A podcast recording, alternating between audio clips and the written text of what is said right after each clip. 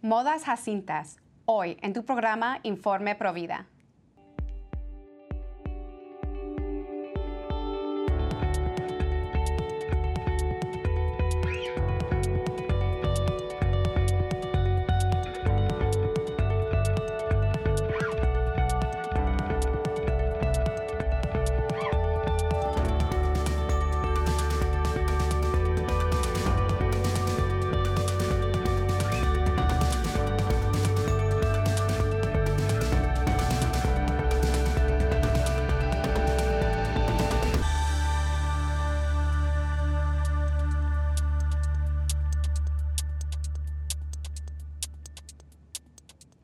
Bienvenidos familia de EWTN. Yo soy su servidora Patricia Sandoval desde los estudios de Birmingham, Alabama.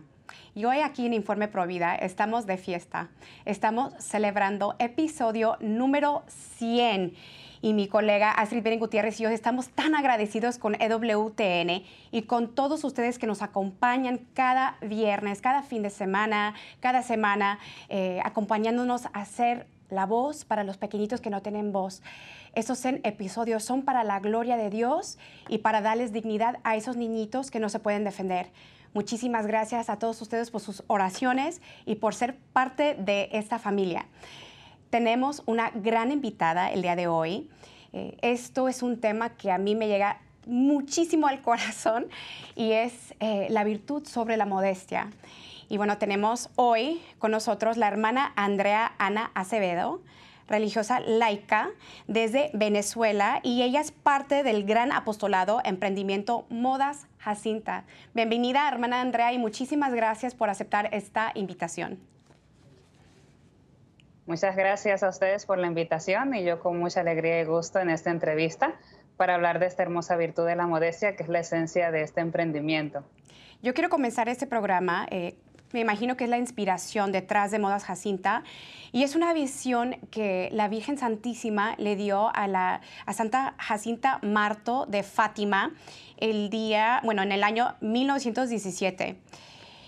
Y bueno, Jacinta miró muchas mujeres que estaban eh, en el infierno sufriendo y la Virgen Santísima le dice lo siguiente a Jacinta, a Santa Jacinta. Los pecados que llevan más almas al infierno son los pecados de la carne. Los pecados del mundo son muy grandes. Aparecerán modas que ofenderán mucho a nuestro Señor. Las personas que siguen a Dios no deben seguir las modas. La iglesia no tiene modas. Nuestro Señor siempre fue el mismo. Y bueno, hermana, cuéntanos por favor sobre Modas Jacintas, eh, cómo tú formas parte de, de este gran apostolado y cómo inicia Modas Jacintas. Sí. Bueno, yo soy misionera de ABC Protein, que es la asociación que ha creado este emprendimiento hace ya 16 años. Eh, tengo en Venezuela cinco años. Em, bueno, como saben, es un lugar donde hay muchas crisis y una de las cosas que más nos preocupa en los comedores comunitarios que llevamos aquí es el tema de enseñar oficios, que las madres em, tengan como algo útil para hacer y algo que puedan también remunerar para poder sostener sus casas. Entonces, en el año 2020, justamente, eh, surgió una convocatoria de la Embajada de, Francia. Habíamos ido a visitar varias comunidades y volvimos a ver esa situación tan difícil de estas madres que, pues tal vez no pudieron hacer una carrera, no saben ningún oficio, no tenían nada que hacer. Y dijimos, bueno, pues hagamos algo eh, y enseñémosle el oficio de la costura. Pero además, unámoslos al gran proyecto que hace tiempo queríamos realizar, que no habíamos podido hacer realidad, que era modas Jacinta, que era incentivar la modestia. Era una manera de levantar la dignidad de la mujer, tanto dándole oportunidad de trabajo como también a través de la virtud de la modestia, que ella aprendiera un oficio y al mismo tiempo aprendiera la importancia de, que, de lo que era lo que ella tenía que reflejar, reflejar en su forma de vestir. Y así nació el proyecto, participamos en la convocatoria, fue, fue financiado y iniciamos los cursos. Eh, creamos el emprendimiento y lo que principalmente deseamos responder es justamente esas palabras que tú acabas de leer al principio, que le dijo la Santa Virgen María a Santa Jacinta, que creo que, mm, que es una persona con mucha autoridad, porque más autoridad que la Santísima Virgen no, no puede tener, eh, de, de, responder a ese mensaje que a veces lamentablemente hacemos oídos sordos y que es importante pues corresponder. Y como también hay muchas mujeres que tal vez deseen vivirla, pero no encuentran eh, dónde conseguir ese tipo de ropa, pues digamos, bueno, no solamente inculquemos y enseñemos, sino también demos la oportunidad de que haya un lugar donde se pueda conseguir una ropa, forma, una forma de vestir que se acorde a nuestra dignidad como mujer y al respeto que merece nuestro cuerpo y nuestra alma. Eh, entonces, bueno, básicamente el fin de Jacinta es la solidaridad, solidaridad enseñando el oficio de la costura, dando oportunidades de trabajo y al mismo tiempo pues la, pues la modestia, ¿no? que se pueda vivir la modestia en la forma de vestir. Qué belleza. Me encanta todo lo que están haciendo porque Jesús, justamente eso en las Santas Escrituras, él siempre restauraba la dignidad de la mujer, ¿no? La mujer que estaba enferma, la mujer que estaba vacía, eh, la mujer que era juzgada, la mujer que era señalada, ¿no? Eh, nuestro Señor siempre, siempre eh, sanaba a la mujer y restauraba esa dignidad. Y bueno, justamente es la meta de ustedes. Ustedes tienen tres pilares fuertes eh, detrás del apostolado. Es el trabajo, como lo has mencionado, la dignidad y la excelencia. ¿Nos puedes platicar un poquito cómo, cómo, en la cómo es la excelencia? Eh, ¿Cómo es ese pilar eh, que ustedes tienen en, el apostolado? Sí, el padre Molina, que es nuestro fundador, él decía que todo lo que hacemos debe reflejar la belleza de Dios. Y para reflejar la belleza de Dios, pues tiene que haber calidad. Eh, y el amor también se refleja en la calidad. Entonces, em, buscar la excelencia tanto en la forma de enseñar a las madres o a las jóvenes eh, que se acercan para aprender el oficio, que aprendan bien el oficio, y la excelencia también en la forma en que se hacen las piezas, que se hacen con mucho amor, con mucho cariño, con mucha dedicación. Incluso llevan un esfuerzo extra eh, porque las piezas de Jacinta llevan todas un porcentaje de reciclaje, lo cual hace que cada pieza sea prácticamente artesanal, la hace irrepetible prácticamente, son muy exclusivas. Entonces llevan un amor y un cariño y un esfuerzo mm. extra porque es buscar qué pieza le cae bien, eh, si esta combina, que no combina, que el reciclaje alcance para la parte que se quiere hacer. Eh, entonces se busca eso, sobre todo porque refleja esa belleza de Dios, porque a veces se puede confundir como la piedad con, la, con hacer las cosas como feas y no, Dios es bello, entonces tenemos que reflejar eh, la belleza en todo lo que hacemos y ahí está la calidad. Me encanta eh, los, nombres que le han puesto a sus artículos, a las prendas. Por ejemplo, eh, tienen una falda que se llama Madre del Buen Consejo, una blusa que se llama Regina Pachis, la Reina de la Paz, un vestido que se llama Estrella del Mar, otra falda que se llama Puerta del Cielo. Eh, bueno, son nombres que, glorifican y honran a la Virgen María, ¿no? Y también, eh, pues, la santidad. Eh, cuéntanos un poquito de las prendas. ¿Hay como una cierta estructura y reglas en cuanto, usted, en cuanto al diseño de la ropa para conservar la modestia? ¿Ustedes tienen algunas reglas o estructuras que digan, bueno, esto va, este tipo de estilo va con acuerdo con la virtud de la modestia? Sí, eh, bueno, el emprendimiento es muy nuevo. Eh, hemos ido también un poco aprendiendo sobre la marcha porque eh, yo me reía un poco con las, las costureras del equipo porque yo no sabía ni pegar un botón. Entonces nos metemos en este proyecto sin saber nada de costura, pero bueno, vamos aprendiendo. Ya voy aprendiendo también yo. Em, pero tenemos unos principios básicos. De suyo empezamos, estamos apenas en la segunda colección. Eh, empezamos con modelos muy básicos de costura, porque además estamos trabajando también con mujeres que están en un proceso también de aprendizaje. Eh, la segunda colección ha sido un poquito más trabajada, pero hay principios que se mantienen en todas las colecciones. Em, cuando uno va a vestir, eh, yo siempre le digo a las muchachas, porque he trabajado también con jóvenes, cuando ustedes vistan, piensen en la Santísima Virgen María. Ella es bella, pero es pura. Entonces la belleza que refleja María es pura. Entonces eso es lo que tú debes de reflejar cuando te viste, la pureza, belleza junto a la pureza. Eh, es como lo primero que se piensa cuando se confecciona una pieza o, también le incentivo yo a las muchachas lo que deben de pensar cuando van a vestir. Y lo segundo, ciertos parámetros, la mujer es importante que vele eh, cierta parte de su cuerpo que pueden causar algún impacto sensual.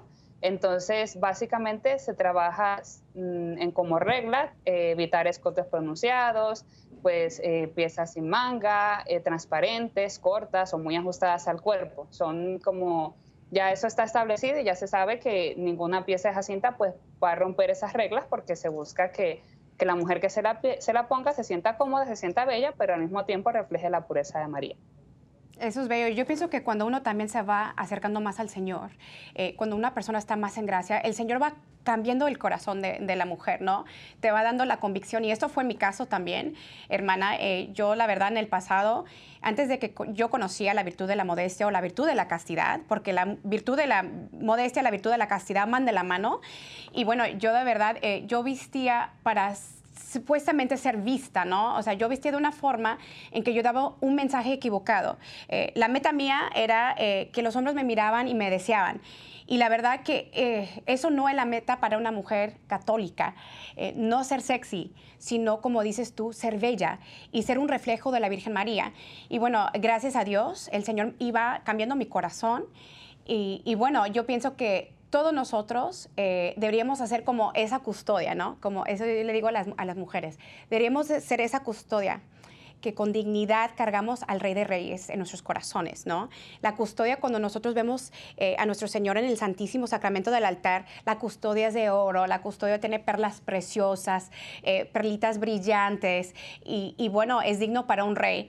Y nosotros tenemos que ser igual que esa custodia, cargarlo con belleza, cargarlo con dignidad porque Él merece ser representado así, ¿no? Eh, como, como cargando el rey en nuestras almas y nuestro corazón y ser ese reflejo.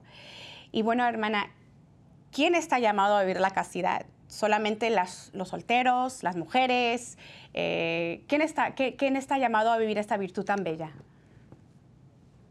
Pues yo considero que todo ser humano, porque solamente el hecho de ser una persona humana nos conlleva una dignidad intrínseca y la modestia es reflejo de nuestra dignidad como persona.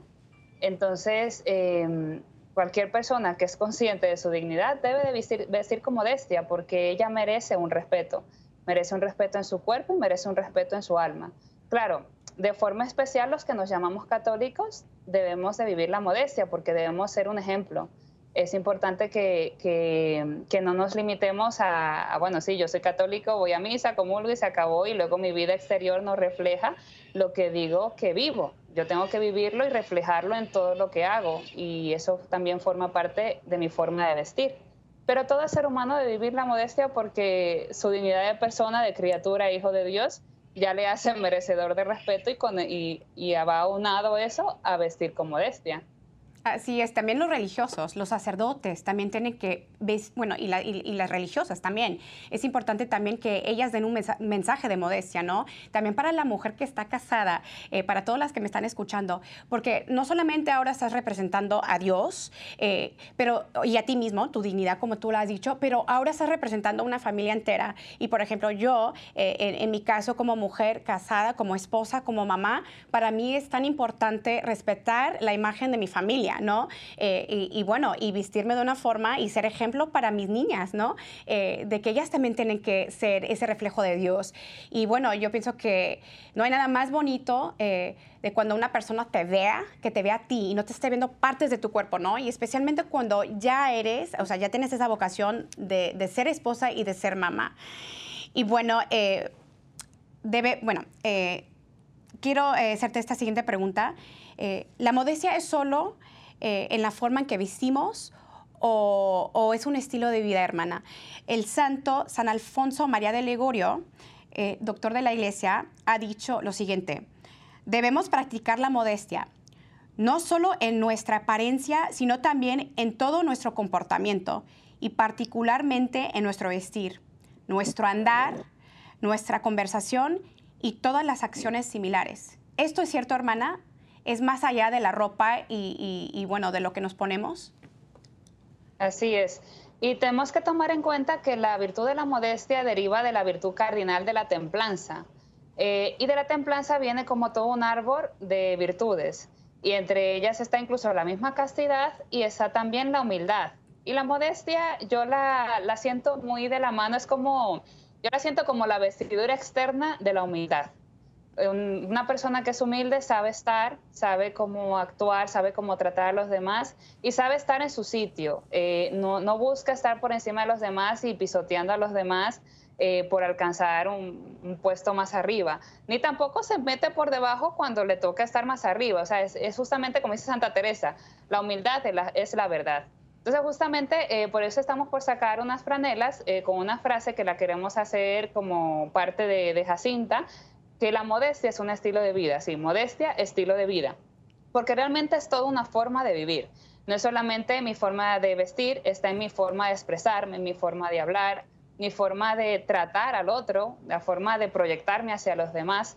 Eh, y al mismo tiempo, y esa forma de reflejarme tiene que ser eh, la humildad de la esclava, de María Santísima. Eh, yo no me imagino a la Virgen Santísima con unos ademanes como que yo soy aquí y, nadie más. O sea, ella, ella, a pesar de ser la madre de Dios y de tener esa dignidad tan inmensa, ella siempre estuvo al servicio y, y fue la disponible totalmente a la voluntad de Dios. Entonces así nosotros debemos reflejarlo en todo lo que es la virtud de la modestia. Tienes toda la razón. Eh, también lo importante de la modestia es la intención, ¿no? Que lleva uno. Eh, por ejemplo, cuando eh, tú eliges un vestido, un atuendo, ¿cuál es la intención detrás de, ese, de, ese, atuendo que tú has elegido? O sea, ¿es para darle gloria a Dios o es para que las personas me vean a mí? ¿Verdad? Eh, ¿Cuál es la intención? Tiene que haber una intención de pureza. Eh, y yo pienso que lo contrario, lo contrario de la modestia, o sea, tú lo has dicho, la modestia, la raíz es la templanza y la humildad, pero yo pienso que lo opuesto es la vanidad y el orgullo, eh, porque cuando tú te vistes de una forma provocativa, sexual, tú estás queriendo que las personas te vean, ¿no? Es la atención hacia ti, mandando un mensaje sexual, quiero que me vean, quiero que, que me miren. Y, y bueno, y cuando tú te vistes de una forma eh, modesta, eh, como tú lo has dicho, que viene desde la, desde la raíz de la humildad, es para que tú te hagas pequeñito y que Dios sea glorificado. Ese Dios que vive dentro de ti radea y que Él sea grande y para darle gloria a Él y no para eh, causar atención a ti misma. Y, bueno, tú lo has dicho, es, es, es una virtud que de verdad da reflejo a la Virgen Santísima porque viene la templanza detrás de la modestia y la humildad. Y bueno, eh, hermana, el Papa Pío VII, eh, a un grupo de niñas eh, de la Acción Católica, un día hablando con ellas, hablando sobre la Santa Perpetua, les dijo lo siguiente, cuando un toro salvaje la lanzó por los aires en el anfiteatro de Cartago, su primer pensamiento y acción al caer al suelo fue arreglarse el vestido para cubrir su muslo, porque le preocupaba más el pudor que el dolor. Ya no estamos viviendo en esos tiempos, hermana. Estamos totalmente al contrario, estamos, mira, en las redes sociales, en la televisión, en las pantallas, bombardeados con mujeres que suben fotos o imágenes sexuales, ¿no? Eh, no son mujeres que se están cubriendo el cuerpo, son mujeres que al contrario están, o sea, están descotadas, están demostrando de más. ¿Por qué, crees que hoy en día hay tanta inmodestia en el mundo? ¿Por qué hay tantos eh, falta de valores en este mundo? ¿Por qué las mujeres están tan vacías y buscando atención eh, en el mundo? Y, bueno, ¿por qué están tan, tan vacías de amor, hermana? ¿Por qué crees? Bueno, lo has dicho justamente al final, porque nos falta amor, pero amor verdadero. Eh, lamentablemente la palabra amor está muy profanada actualmente y a cualquier cosa le llamamos amor y se confunde el amor con el placer. Y aunque ciertamente el amor en algún momento puede conllevar placer, pero no es el placer, ni tiene nada que ver con el placer. Y creo que la mirada de Cristo crucificado es el mejor reflejo de lo que es el amor verdadero. Eh, Cristo no se ahorró ni una sola gota de su sangre para redimirnos. Y ahí nos demuestra lo que es el amor de verdad. El amor eh, es, conlleva un sacrificio porque conlleva una entrega. Entonces, eh, justamente eh, actualmente es como, yo te amo mientras me eres útil. Entonces, eh, evidentemente eso crea un vacío porque eso no es amor. Entonces terminamos cosificándonos, terminamos usándonos, pero humanos no somos cosas para ser usadas. Somos seres y personas dignas de amor y respeto y que estamos llamadas a amar y ser amados. Para eso Dios nos creó. Entonces creo que lo principal es eso. Primero el amor de Dios, el estar convencido del inmenso amor que Dios nos tiene. Una persona que está llena de amor y está convencida, de que Dios la ama, no anda mendigando el amor de otros de una manera incluso errónea o con valores eh, distorsionados, porque se siente llena, Dios le llena. Y por otro lado, el amor al prójimo. Tenemos que amarnos mutuamente con ese amor y respeto como Cristo nos amó, y Cristo nos amó hasta la muerte y muerte de cruz. Entonces creo que el, el, amor con sacrificio tenemos que entender que el amor conlleva realmente un sacrificio y saberlo vivir así, que no podemos elegir siempre el camino fácil o el camino del placer que te puede dar eso, placeres o gustos momentáneos, pero nunca va a llenar tu alma. Más bien te deja cada vez más vacío. Entonces creo que es eso, porque como Dios nos creó para amar y ser amados, eh, buscamos y mendigamos ese amor, pero lo buscamos mal no nos damos cuenta que es el, único que puede llenar nuestra alma. Y lo digo por experiencia personal. Yo soy un alma consagrada. Yo me entregué a Dios cuando tenía 17 años. Ahora tengo 33. y, y, la verdad que, Dios mío, yo digo, qué misericordia tan grande el poderte servir y, poder, y poderte haber entregado la vida. Y una vida además de servicio a Él, porque nosotros estamos dedicadas completamente a, evangelizar, a trabajamos con los pobres, trabajamos con colegios en zonas muy vulnerables, con comedores comunitarios y eso realmente llena el alma, el servir al otro y, incluso conlleva sacrificio, esfuerzo, subir aquí, eh, pasar trabajo, pasar pobreza, pero eso es lo que, hace, lo que te da vida, eso es lo que te llena. Lo demás, pues no, porque son cosas y placeres momentáneos que pasan y vuelan y se acabó. Hermana, el eh, San Juan Pablo II, en una charla, eh, se dirigió a un grupo de personas y les dijo, es deber de todo hombre defender la dignidad de toda mujer. ¿Por ¿Cuál es el rol de los padres de familia en este aprendizaje sobre la pureza, la castidad la modestia? Porque yo creo eh, que Dios nos va a pedir cuentas como padres, la dignidad y la pureza de nuestros hijos. Eh, y también a los esposos. Le va a pedir cuentas a cada hombre por la pureza, por el pudor, por la castidad de sus esposas. Y, también la, esposa, Dios le va a pedir cuentas eh, por el pudor del hombre, porque el hombre también, también el hombre tiene el llamado de vivir la modestia. Eh, cuando yo conocí a mi, a mi marido, no, hombre, hubieras, hubiese escuchado su vocabulario, terrible. Cada, cada tres palabras era una palabra pues mala, ¿no? Eh, pues no tenía pudor en el hablar, el comportamiento y además mi, mi, mi marido se, se, vestía un poquito, un poquito apretado, eh, entonces, bueno, eh, la modestia ha sido un caminar para los dos y hemos cambiado. Gracias a Dios, nuestro corazón ha cambiado. Pero, ¿cuál es el, rol y, la obligación de cada padre de familia en su hogar? Bueno, de verdad que la familia es el pilar de la sociedad y es sumamente importante su labor. Dios cuenta con ellos y les necesita y, bueno, de suyo está siendo muy atacada actualmente y como consecuencia justamente de esta falta de pudor y de modestia y de castidad, que lamentablemente esta falta también ha, roto muchas familias. Eh, pero es muy importante el ejemplo, es lo principal con, de la forma que los padres pueden educar a sus hijos, dándoles ejemplo en su forma de vestir y en la forma también de enseñarles. Es muy importante que de chiquitos los niños aprendan a sentir eh, el respeto de su cuerpo y el pudor. Eh, es importante que lo más pronto posible incluso ellos aprendan a bañarse solitos, que no, no se acostumbren a, a vestirse, desvestirse delante de los padres y así mutuamente, eh, porque eso es una cosa, de suyo la tenemos grabada en nuestro corazón, pero justamente por esta falta de pudor se va perdiendo pero justamente eh, si la familia custodia eso al niño desde pequeño, eso se va desarrollando y la conciencia del niño se va desarrollando con rectitud.